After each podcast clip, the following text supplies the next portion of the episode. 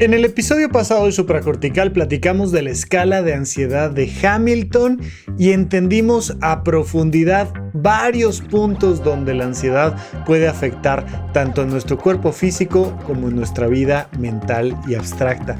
Y el día de hoy quiero cerrar con la escala de depresión de Beck, con el inventario de Beck. Vamos a tomarlo como una base para platicar un poquito de cómo la depresión desde una perspectiva psiquiátrica no es nada más estar triste porque algo pasó. Vamos a platicar de eso hoy aquí en Supracortical.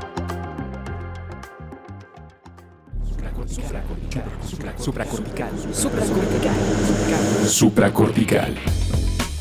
Con el médico psiquiatra Rafael López. Síguelo en todas las redes como arroba Rafa Rufus.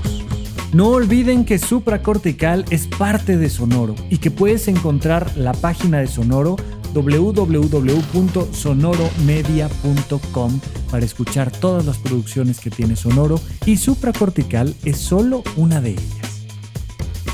Les doy la bienvenida a Supracortical, yo soy el doctor Rafa López, vamos a platicar el día de hoy un poquito sobre Aaron Beck, una figura importantísima. Son así, el, este, ya sabes, el Michael Jordan del mundo de la psicología, de la psiquiatría. Hay N cantidad de personajes que impactan tanto en nuestra vida y ni nos enteramos, ¿no? O sea, en el rubro de la música, del deporte, en algunos rubros del arte pictórico y demás, es mucho más fácil que nos encontremos en el cine, por ejemplo, ¿no? A eh, eh, personajes que de repente dicen, no, ¿cómo no? Claro, vi la película, por supuesto, pero hay N y N y N personas fantásticas, mujeres y hombres que cambian el mundo y de los cuales solo un pequeño, un, pequeño grupo de personas nos enteramos de su existencia. Bueno, eh, Aaron Beck es muy famoso, muy, muy, muy, muy famoso. Yo creo que en el rubro de la psicología, eh, solo Paul Ekman es más famoso que Aaron Beck. Y si tú en ambos casos dijiste quién, no, no, tengo dudas de, por qué está sucediendo esto, pero por ejemplo, Paul Ekman, que es famosísimo por el tema de las microexpresiones faciales y muy famoso por el estudio de las emociones, tiene un libro por ahí sobre el tema de las emociones con el Dalai Lama, participó eh, en la película de Inside Out intensamente, que además ya viene la segunda parte. Te lo platico aquí en secreto. A mí no me fascina Inside Out. Me gusta, me cae bien, pero créanme que no, no, no estoy así. ¡Ay! Ya viene la segunda parte de Intensamente. No, definitivo no. Me da un poquito de flojera. Hay otras cosas de Pixar que me encantan muchísimo más. Pero claro que es muy linda Intensamente, que además nos muestra cómo los mundos cognitivos se le desbaratan a una niña en medio de un evento y hay que reconstruirlos. Otro día platicamos de eso, por supuesto que tiene sus maravillas, además asesorados en la película por el maestrísimo Paul Leckman, cómo no. Pero Aaron Beck, Aaron Beck este, eh, ha desarrollado mucho de lo que entendemos hoy en día por la terapia cognitiva, por ejemplo, cómo entendemos la depresión desde una perspectiva mucho más cognitiva, más mental, eh, importantísimo, figura importantísima, un psiquiatra norteamericano que murió en 2021 eh, y que fue, si mal no recuerdo, 1961, una cosa por el estilo, cuando vino todo este boom del mundo de la depresión en Estados Unidos, del surgimiento de los antidepresivos, del diagnóstico de las depresiones. poco antes fue que se publicó la escala de ansiedad de Hamilton, pero Beck que, que termina publicando en APA Psiquiatría y en APA Psicología en la Asociación Psiquiátrica Americana de Psicología y de Psiquiatría, que es una figura importantísima, pues nos deja el legado de la escala de depresión de Beck, que propiamente se llama el inventario de depresión de Beck y que vamos a utilizar en esta ocasión, en este programa, de la misma manera que lo hicimos en el anterior. En, el programa anterior, donde platicamos sobre la escala de Hamilton, te decía yo, por favor, esto no es ni para diagnosticarte porque sí, ni para andar diagnosticando al resto de las personas con las que convives, y mucho menos para hacer esta ecuaciones matemáticas reduccionistas terribles de bajé una escala de depresión del Internet, me saqué el puntaje, dice que tengo una depresión grave, por tanto me van a mandar un eh, antidepresivo para el resto de mi vida. No, no funciona así. ¿Ok? Sin embargo, si escuchando este programa dices, oye, esto, esto como que me suena, como que lo vi en el espejo el otro día, por favor, acude a consulta con un profesional de la salud mental. Esa es la recomendación. No te autodiagnostiques y no te automediques nunca de ninguna cosa, por favor. Esa es la recomendación siempre. Sin embargo, te puedo decir a título personal, esto me pasó a mí. En la Facultad de Medicina, cuando entré a estudiar medicina en la Universidad La Salle, cada semestre, o al menos cada año, pero estoy casi seguro de que era cada semestre, nos aplicaban pruebas eh, psicométricas. Y una de ellas, sin duda alguna, esto pues, me vengo dando cuenta muchos años después que ya estudié psiquiatría, una de las pruebas que nos hacían, pues era esto que vamos a platicar hoy, que es el inventario de depresión de Beck. Y entonces, este, a diferencia de la escala de Hamilton, que te la tiene que aplicar alguien, esta te la aplicas tú a ti. Entonces nos daban los exámenes y, y, uno, empieza a aplicarla. Te voy a leer el rubro 1 para poner el ejemplo y ahorita en un ratito me regreso a todos los rubros, pero te quiero contar esta historia. Así, punto número uno, tristeza.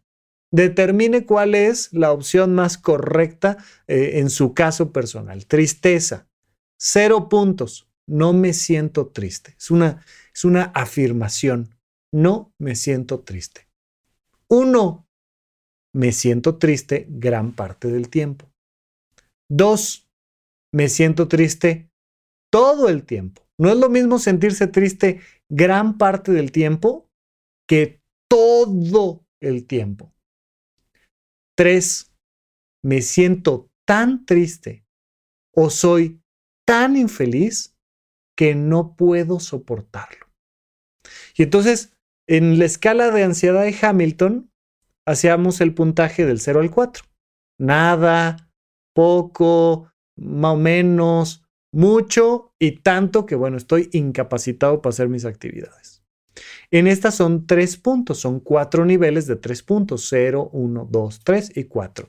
No me siento triste hasta tanto que no puedo soportarlo. Bueno, ahí está el primer rubro pero te contaba que nos hacían estos exámenes en la Facultad de Medicina y me empecé a dar cuenta a mitad de la carrera, más o menos, como en, en, realidad entre el primer tercio y el segundo tercio de la carrera, en el primer tercio de la carrera, me di cuenta de que me estaba deprimiendo. Y que dije, mira, yo me acuerdo de que el semestre pasado me hicieron estas mismas preguntas que yo dije, qué estupidez es esto, así, cero, cero, cero, cero, uno por aquí, cero, cero, cero, uno por acá. Y de repente llegó un semestre en el que dije, no, espérame, uno, dos, otro uno por acá, tres aquí, ¿qué onda? O sea, ¿qué está pasando? Me, me di cuenta de que, uno, no me estaba sintiendo bien y dos, que la escala funcionaba, que el aparatito este, que eran unas preguntas que parecían muy estúpidas, ¿no? Oye, pues, me están preguntando en la escuela si estoy triste, pues les voy a decir que no y ya. Pues de repente estás frente a la hoja y dices, híjole, no, tengo que contestar que sí, que efectivamente me estoy sintiendo triste gran parte del tiempo. ¿Cuál fue la parte linda de la historia? Pues que hacia el final de la carrera me volvieron a hacer como en cada semestre la prueba, y fue como, wow, ya no estoy triste, ya no estoy deprimido, ya, ya, ya pasé por esto. Em, yo me di cuenta de que me afectaban mucho los periodos de exámenes. En medicina pasas, los periodos de exámenes son al menos tres semanas en las que todos los días de lunes a domingo estás estudiando, o sea, terminas las clases y te pones a estudiar ocho horas después de las clases, ¿no? Y no duermes y te despiertas. Eh, bueno, yo, yo me cuesta mucho trabajo quedarme dormido, entonces lo que hacía es que me despertaba muy temprano, se estudiaba, no sé, hasta medianoche o una de la mañana y me despertaba a 3 de la mañana a seguir estudiando todos los días durante tres semanas. ¿Esto es bueno para tu salud mental? Obvio, no. Lo hemos platicado hasta el cansancio. Dormir bien, comer bien, hacer ejercicio, tener actividades recreativas son los pilares fundamentales para el cuidado de la salud mental. Pero me di cuenta de que después de los exámenes finales me deprimía como 15 días, más o menos. Y entonces se fue sumando información y poco a poco me enteré también de que tengo bastante historial genético con personas en mi familia que han tenido cuadros de depresión, de ansiedad, de trastorno obsesivo compulsivo, de esquizofrenia y sobre todo el gran ganador en nuestra familia son los trastornos bipolares. Tenemos así nuestra corona del trastorno bipolar y entonces dije, órale, esto está peligroso. O sea, estoy notando cómo si no me cuido puedo terminar con una depresión más grave. Bien, te lo platico solo porque tal vez entre el episodio pasado y este te des cuenta de que necesitas atención por un profesional. Por favor, no lo dudes, acércate a un profesional. Acércate y toma una consulta de, preferencia con una persona especializada en el mundo de la psiquiatría y ya luego te derivarás a la psicología o lo que sea y buscaremos la prevención a través de los cuatro pilares de la salud mental. Todo bien, pero si estos programas te causan como escosor el de la escala de ansiedad de Hamilton y el del inventario de Beck, por favor, por favor, acércate a un profesional porque puede ser una cosa importante. Te lo digo de primera mano. Bien, vamos a un pequeño corte y regresamos a platicar del inventario de Beck aquí en supracortical. Inventario de Beck, punto número uno, la tristeza. Ya te dije, vamos de lo menos intenso a lo más intenso. No me siento triste, me siento triste gran parte del tiempo, todo el tiempo o tanto que ya no lo puedo soportar. ¿Qué pasa? Que la depresión sí o sí está acompañada de tristeza. Yo me acuerdo mucho de una chica que llegó a consulta al hospital y que se enojó conmigo porque le dije que no tenía depresión, porque me dijo, claro que tengo depresión, este, no he estado durmiendo bien y este, tengo problemas de memoria y no sé qué, y me empezó a aventar los síntomas y le decía yo, pero es que no estás triste. Pues no estoy triste, pero no he dormido bien. Pues sí, pero no has dormido bien porque estuviste haciendo exámenes en tu universidad. Pues sí, pero ahorita estoy durmiendo muchísimo, estoy durmiendo como 10 horas diarias. Sí, porque ahorita estás de vacaciones y, terminaste de, de tener tu periodo de exámenes y ahora quieres dormir. Pero por favor dime, ¿te sientes triste? No, no me siento triste. ¿Ok? ¿Has dejado de disfrutar actividades que antes disfrutaba? No, no lo he dejado. No tienes depresión. En, los manuales de psiquiatría, en el DSM5, en el manual estadístico de las enfermedades mentales, dice que para poder diagnosticar a alguien con depresión, pues necesita tener tristeza casi todo el tiempo, todo el tiempo, o anedonia, que es la pérdida del placer de otras cosas que antes te producían placer. Antes me encantaba ir al cine y ahora no, no, me causa repelucia, ¿ah? o la música, o este, el hiking, o lo que tú quieras. ¿no? Ya, ya no, no se me antoja ni poquito, me da como, ah, ok, entonces traemos anedonia, tristeza y esto se alarga en el tiempo y trae alta intensidad, hay depresión. No, no hay depresión aunque cumplas con cinco de los otros puntos, nueve puntos que trae el DSM5. Bien, en este caso, pues por, por lo mismo, el inventario de Beck arranca con el punto número uno y fundamental. De hecho, se dice que hasta en un 70% puedes identificar a una persona con depresión solo por preguntarle, oye, ¿estás triste? O sea, en vez de preguntarle a tus amigos y familiares es, oye, ¿cómo estás? Bien, bien, está pues llevándola, bien, buena onda. Ah, qué bueno, ok. No, de repente le dices a alguien así, de la nada, oye, ¿estás triste? Y cuando están tristes, nada más ves como empiezan a hacer puchero y se les llenan los ojos de lágrimas y Sí, sí, estoy triste. Cuesta mucho trabajo decir que no. ¿Se puede? Claro que se puede. Un 30% de personas con depresión les vas a preguntar si están tristes y te van a decir, no, no, estoy bien, no, todo bien, todo bien.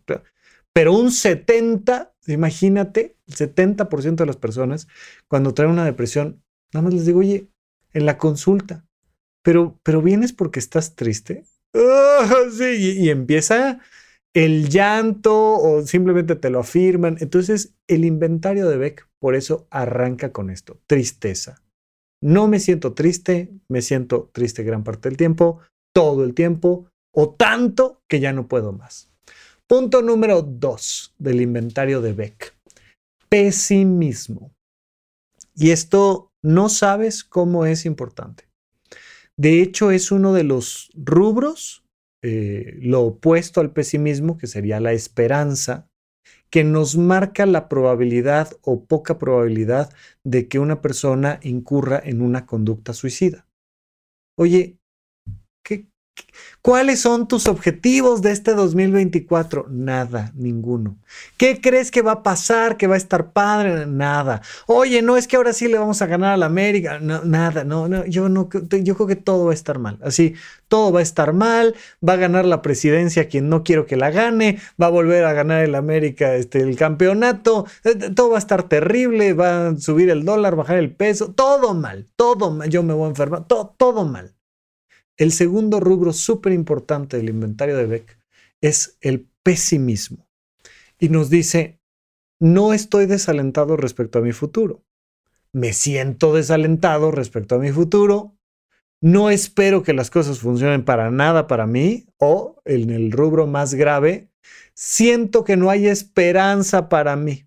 El futuro se ve terrible y lo único que puede pasar es empeorar tener esto que se llaman pensamientos catastróficos. Del 0 al 3, ¿qué tantos pensamientos catastróficos tienes? La relación de pareja va a estar pésima, me va a ir terrible en el trabajo, me van a correr, me voy a quedar sin dinero. Y se te vienen todo este montón de pensamientos como un síntoma de la depresión. Y esto es algo que se nos olvida todo el tiempo, todo el tiempo, todo el tiempo. Creemos que lo que pasa es que como no estamos viendo las cosas positivas de la vida, por ende nos deprimimos. No, aquí estamos hablando de una depresión psiquiátrica. Hay muchos otros momentos, otros episodios aquí en el podcast de supracortical, donde he abordado el tema desde una, desde una perspectiva psicológica, filosófica, eh, donde lo que te digo es, a ver, vamos a enfocarnos en lo positivo, lo que tú quieras.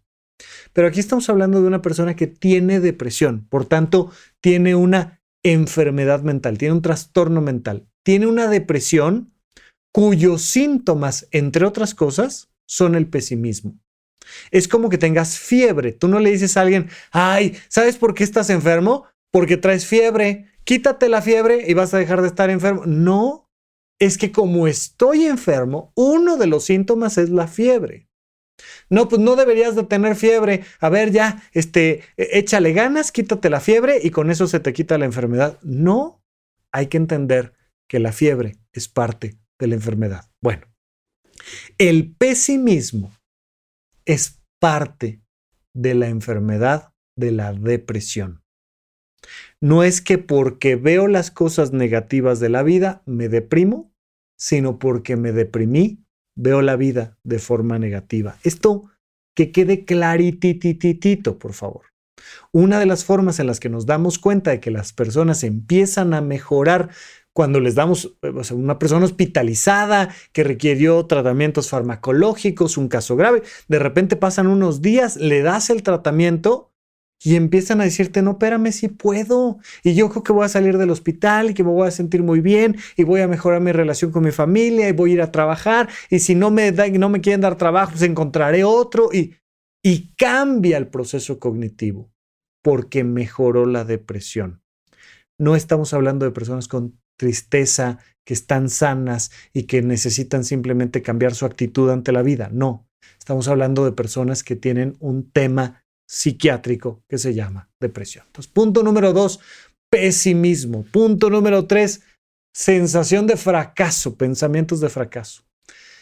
No, yo, o sea, pues, vaya, no es que sea yo el hombre más rico del mundo, que yo haya salvado al mundo, que haya encontrado la cura para el cáncer. No, pero sentirme fracasado tampoco, ¿eh? ¿no? Ese es el punto número cero.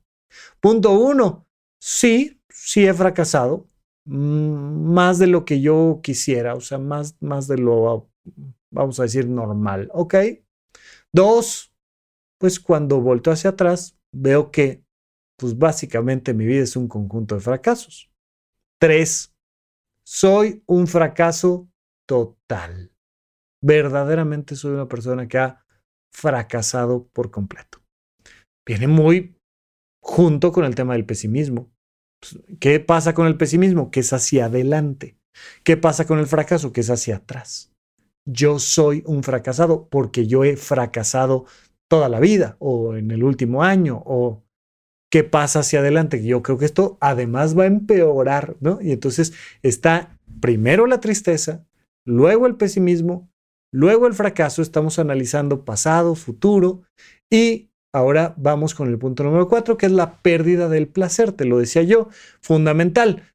Para que haya una depresión tiene que haber tristeza. Y luego también es muy frecuente que para que haya una depresión tenga que haber pérdida del placer. Eso se llama anedonia. Te leo los rubros. Cero, mi puntaje cero. Obtengo tanto placer como siempre por las cosas que disfruto. Pues, comer, bailar, ir al cine, escuchar música, ir a un concierto, darle un beso a alguien. Pues, divertido. O sea, no es que, wow, la vida sea la cosa más placentera del universo. No, dice, obtengo tanto placer como siempre. Punto uno, no disfruto tanto de las cosas como solía hacerlo. Dos, obtengo muy poco placer de cosas que antes disfrutaba mucho. Tres, no puedo obtener ningún placer de las cosas que antes solía disfrutar. Nada, o sea, ningún placer. Y entonces ya aquí tenemos los dos ángulos cruciales para un diagnóstico de depresión, la tristeza y la anedonia. Punto número 5. Vamos con el siguiente rubro. Sentimientos de culpa. Em, la traducción es curiosa porque en realidad la culpa no es un sentimiento, no es una emoción, es más bien un proceso cognitivo, es un pensamiento. Sería mejor que dijera pensamientos de culpa, pero para fines prácticos, sentirse culpable. Ok, Cero, no me siento particularmente culpable, vaya, o sea, pues algún error habré cometido por ahí, pero así como a estar constantemente sentirme culpable, no. Uno, me siento culpable respecto a varias cosas que he hecho o que debería de haber hecho. Dos, me siento bastante culpable la mayor parte del tiempo. O sea, imagínate, muy culpable mucho tiempo. Es una cosa que pesa, pesa terriblemente. Tres, todo el tiempo me siento culpable por todo. Todo es mi culpa. O sea, este, que hayan levantado el muro de Berlín, que se haya caído, todo es mi culpa. Que si eh, esto pasó, que si dejó de pasar, que si mis papás se pelearon, que no se pelearon, que si el carro encendió, no encendió, todo es mi culpa. Bien, vamos con el siguiente rubro, seis eh, temas de castigo o que alguien me está castigando o que merezco ser castigado, ¿no? No, no, pues así como, no, castigo, no, no. Pues sí, tal vez puede ser, pues yo creo que en 3, 2, 1 me van a castigar o de plano, yo siento que todo lo que me está pasando es un castigo por todo lo malo que he hecho, por la pésima persona que soy, me estoy castigando todo el tiempo. Vamos hasta aquí con seis puntos del inventario de Beck y vamos a platicar del resto regresando de un corte aquí en supracortical. ¿En dónde, cuándo y para qué escuchas supracortical? Comparte tu experiencia en redes sociales para que más personas conozcan este podcast. Sigue al Dr. Rafa López en todos lados como arroba Rafa Rufus. Estamos de regreso con ustedes en Supracortical. Recuerda que me puedes encontrar en redes sociales, sobre todo Instagram como arroba Rafa Rufus con doble R en medio y que está la página de horizonte1.com donde te presento los cursos pregrabados, las actividades en tiempo real pero desde un formato virtual para cualquier persona en cualquier lugar del mundo y además los eventos presenciales que tenemos constantemente lo encuentras ahí en la página de horizonte1.com en la sección de eventos. Bien, Horizonte 1 es con letra, no lo olvidemos. Me voy más rapidito con el tema de los criterios del inventario de Beck, porque lo que me interesa no es aplicarte la escala, sino que sepas cómo se ve desde una perspectiva un poco más técnica el tema de la depresión eh, desde una perspectiva psiquiátrica. Disconformidad con uno mismo, pues me siento mal conmigo, ¿no? Ya platicábamos del 6 del tema de la culpa, eh, no estoy a gusto conmigo, o sea, me caigo mal, sería una manera de describirlo. No, hombre, yo me caigo re bien o en el otro extremo, no me soporto. Yo conmigo me caigo mal. El anterior era me siento culpable, se parece, pero tiene un pequeño matiz diferente. 8. Autocrítica. Me estoy criticando por todo, todo el tiempo.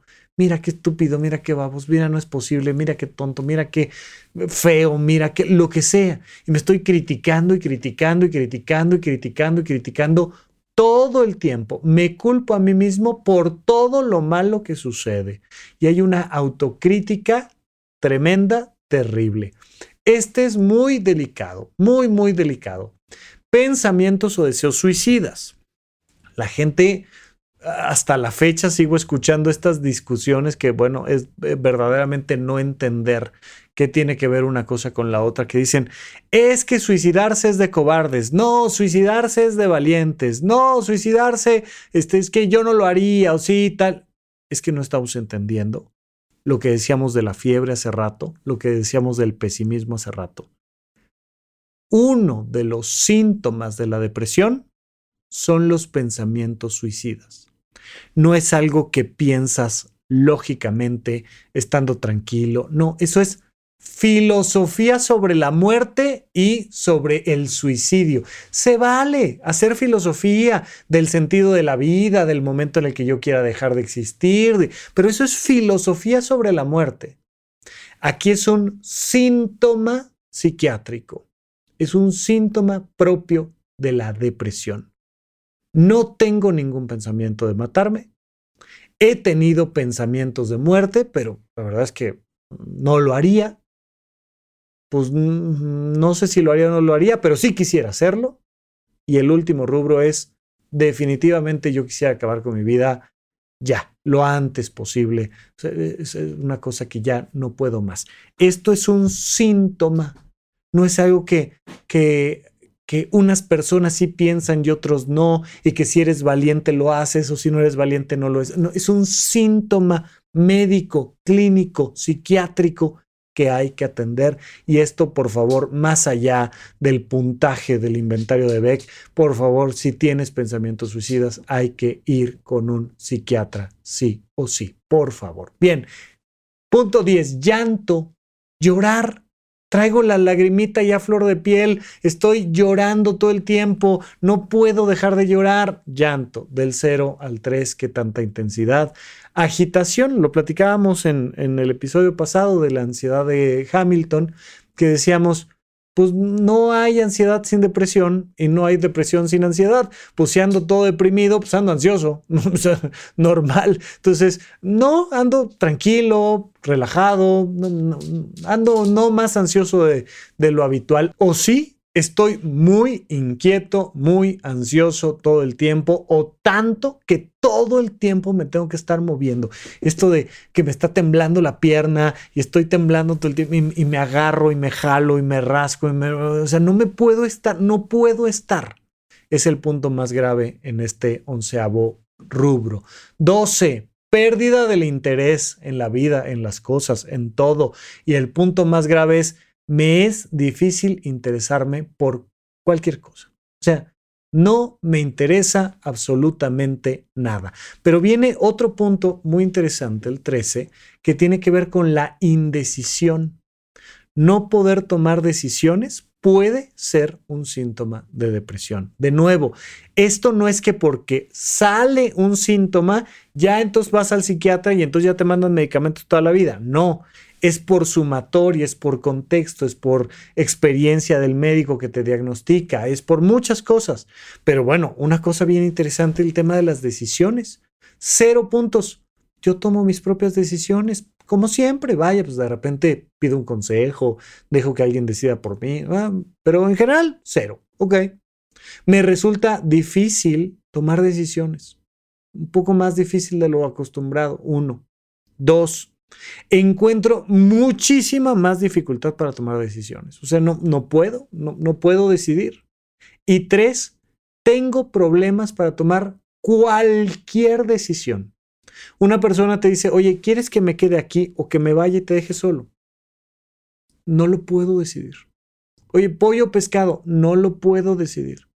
Oye, este, ¿te paras o te quedas en la cama? No lo puedo decir, no puedo tomar decisiones. La depresión nos afecta a nivel cognitivo tremendamente y nos impide tomar decisiones. Punto 14.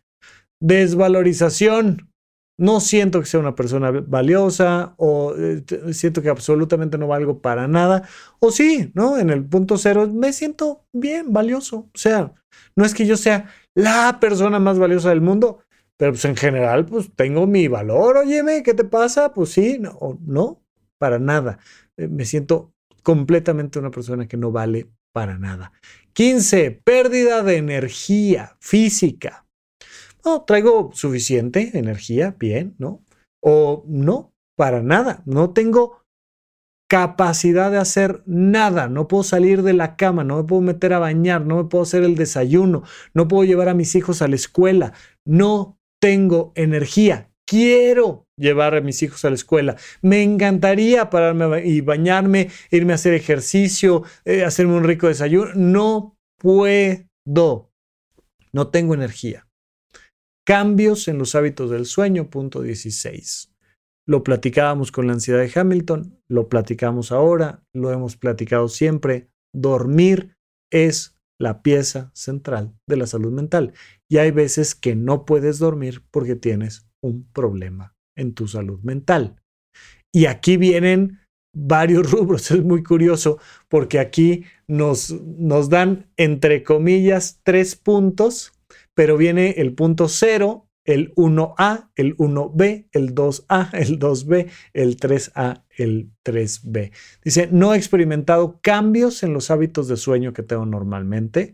Punto 1A, duermo un poco más de lo habitual o B, menos de lo habitual. O sea, ya sea que duerma más o menos, jala como un punto. 2. Duermo mucho más o mucho menos. 3. Duermo todo el tiempo o de plano no estoy durmiendo. O sea, estoy durmiendo una, dos, tres horas diarias y, es una cosa de todo el tiempo constante. Punto 17, ya estamos por, por acabar, la irritabilidad. Las personas deprimidas están irritables y particularmente en la infancia, particularmente infancia y adolescencia, la depresión se puede ver como irritabilidad. Pero no es que una persona que toda la vida ha sido irritable esté deprimida, sino que de repente una persona que no era irritable ahora está irritable y ahora hay cambio en su forma de relacionarse con el mundo y está enojado por todo y grita y tal. Vamos con el punto 18, que son cambios en los hábitos del apetito. Igualito que en el sueño, puede ser a más o a menos. Puedo estar comiendo un montón o no comiendo absolutamente nada. No me da hambre de nada. Entonces, pues ha habido algunos cambios por ahí en mis estados de apetito. No, no ha habido para nada cambios. O bueno, vaya, quiero comer todo el día, todo el tiempo. Nos da mucho apetito por carbohidratos, azúcar, cosas eh, muy dulces o muy saladas o muy picosas. Es una manera del cuerpo de tratar de automedicarse. O sea, esto dicen por ahí, tómamelo con un granito de sal. O sea, no es, no es propiamente, pero tanto el consumo de sustancias como el consumo de alimentos muchas veces son una búsqueda de la automedicación me siento tan mal que lo que hago es comer. ¿Para qué? Pues para sentirme mejor, comerme algo rico que me levante tantito el ánimo, pero me lo como y no me levanta la... Y entonces quiero otra cosa y otra cosa y otra cosa. Recuerda, esto es en sumatoria y desde la perspectiva siempre de un profesional de la salud mental, pero algo que debe de llamar mucho la atención son cambios en los hábitos de sueño y de alimentación. Los cuatro pilares fundamentales de la salud mental. Duerme bien, come bien, haz ejercicio y ten actividades recreativas. En la medida en la que fomentas eso, previenes tener temas de salud mental, pero en la medida en la que tienes un problema en la salud mental, empiezas a ver afectaciones en tu sueño, en tu alimentación, en tu energía y en tu placer. Ahí están los cuatro pilares de la salud mental. 19. Dificultad de concentración. Lo platicábamos igualito en la escala de Hamilton, que cuando una persona está deprimida, cuando una persona está ansiosa, no se puede concentrar. El punto más grave es encuentro que no me puedo concentrar absoluta y totalmente para nada. 20. Cansancio o fatiga. Estoy cansado y fatigado todo el tiempo como para hacer la mayoría de mis actividades habituales. De verdad, no puedo. Y el 21, que es muy curioso porque como somos seres biológicos y de reproducción sexual, estamos muy ligados en temas de energía y placer al sexo. Y el punto 21 dice pérdida de interés en el sexo.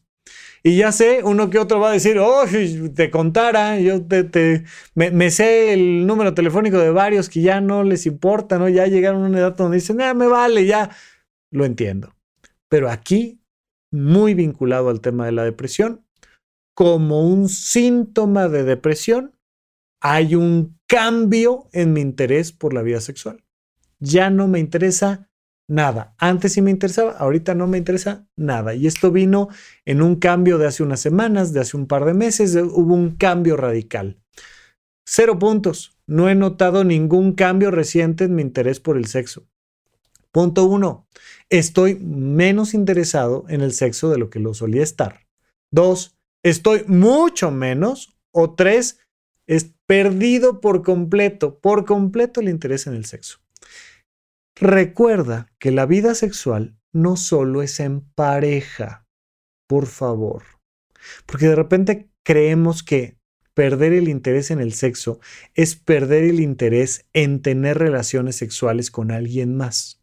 Y peor todavía, creemos que perder el interés en el sexo es perder el interés en tener relaciones sexuales con mi pareja de hace 16 años. No, no es lo mismo, por favor, ¿no? Entonces, yo puedo seguir interesado en el sexo, nomás no contigo. Estoy enojado contigo, estoy enojada contigo, estoy decepcionado, simplemente ya me dejaste de gustar. O sea, hay muchos motivos por los cuales puedo no estar interesado en tener un encuentro sexual con mi pareja. Pero, pero, pero veo a un muchachón pasar por la calle y digo, mmm, ah, ah, o estoy viendo una película o leyendo un libro o me dan ganas simple y sencillamente de este, tener un encuentro yo conmigo y tal, y pues, bien, o sea, y lo disfruto y está padre. No, no, aquí es, no me interesa nada, absolutamente nada de mi vida sexual. Llegamos a, estos puntos y a estos niveles que nos redondean mucho de la visión de la depresión. Este es el inventario de Beck y, y la sumatoria de puntos. ¿Qué quiero con esto? Nada, que conozcas todos los ámbitos donde puede pegar la depresión, donde puede impactar la ansiedad y que además sepas que si sucede algo con esto, bueno, pues lo importante es que te atiendas con un profesional.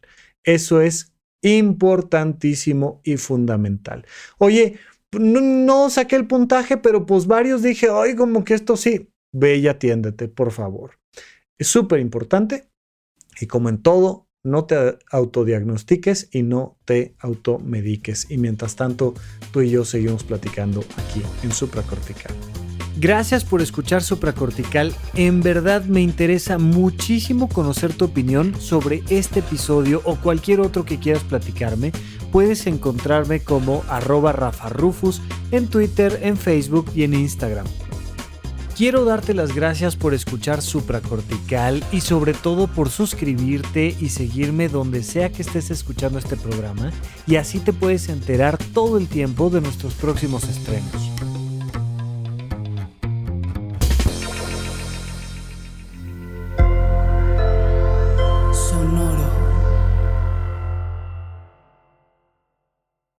¿Quieres regalar más que flores este Día de las Madres? The Home Depot te da una idea. Pasa más tiempo con mamá plantando flores coloridas, con macetas y tierra de primera calidad para realzar su jardín. Así sentirá que es su día todos los días. Llévate tierra para macetas Bigoro por solo $8.97 y crece plantas fuertes y saludables dentro y fuera de casa. Recoge en tienda y sigue cultivando más momentos con mamá en The Home Depot. Haces más, logras más. Más detalles en homedepot.com diagonal delivery.